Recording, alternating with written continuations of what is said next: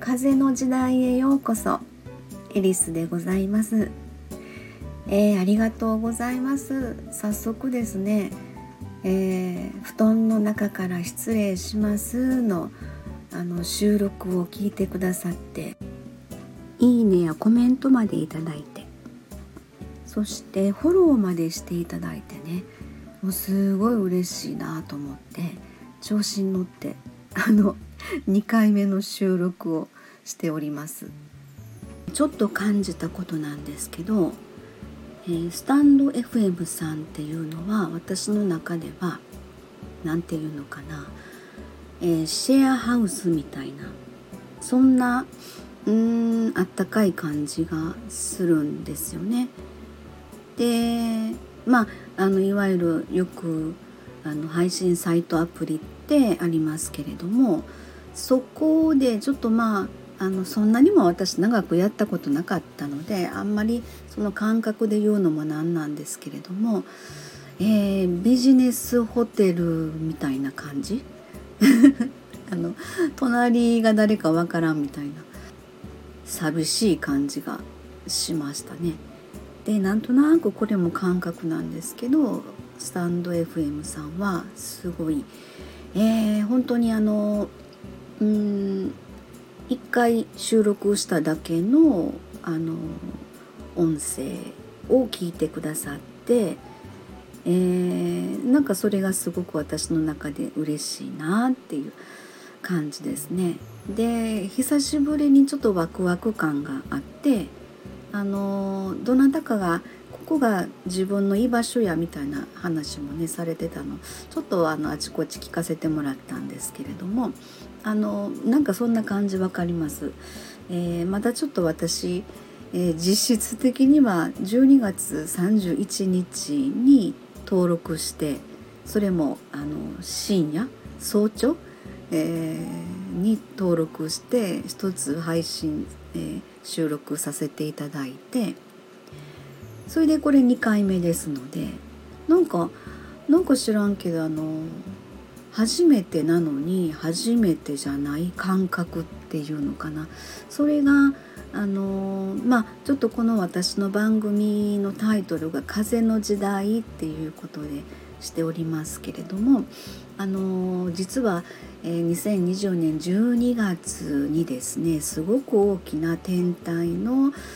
え、移動がありましてすごくその大きな意味を含んだえ、まあ、時代の変容をまたぐ、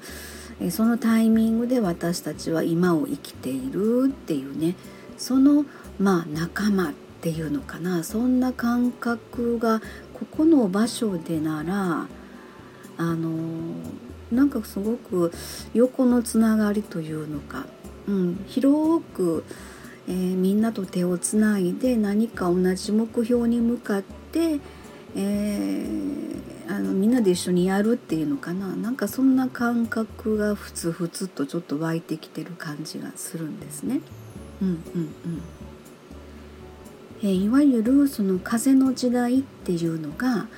まあそういうあの今後時代背景としてその横のつながりで人と人がつながって何か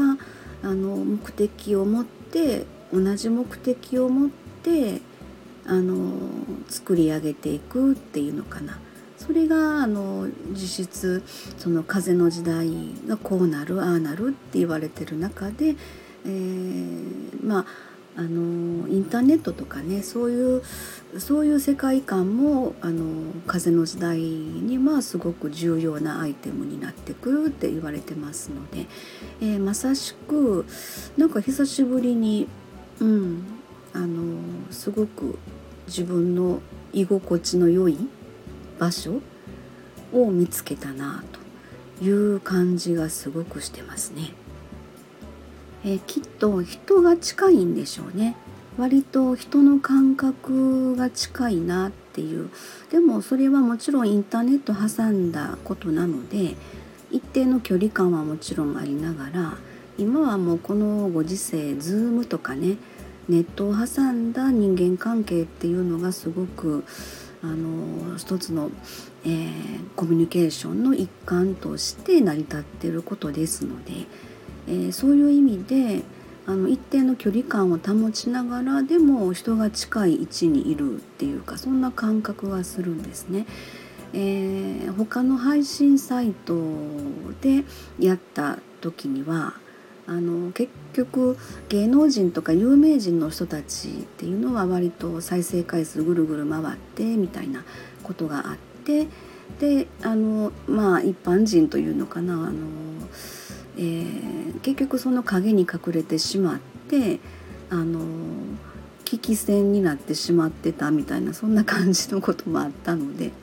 うん、なんか収録してもつまらんなみたいなことが正直あったんですよね。なのであのあここはちょっと違うぞみたいなそんな感じがすごくしててねちょっとこれからあのワクワク感を、うん、持ちながらですね、え続けていってみたいなと思いますのではい、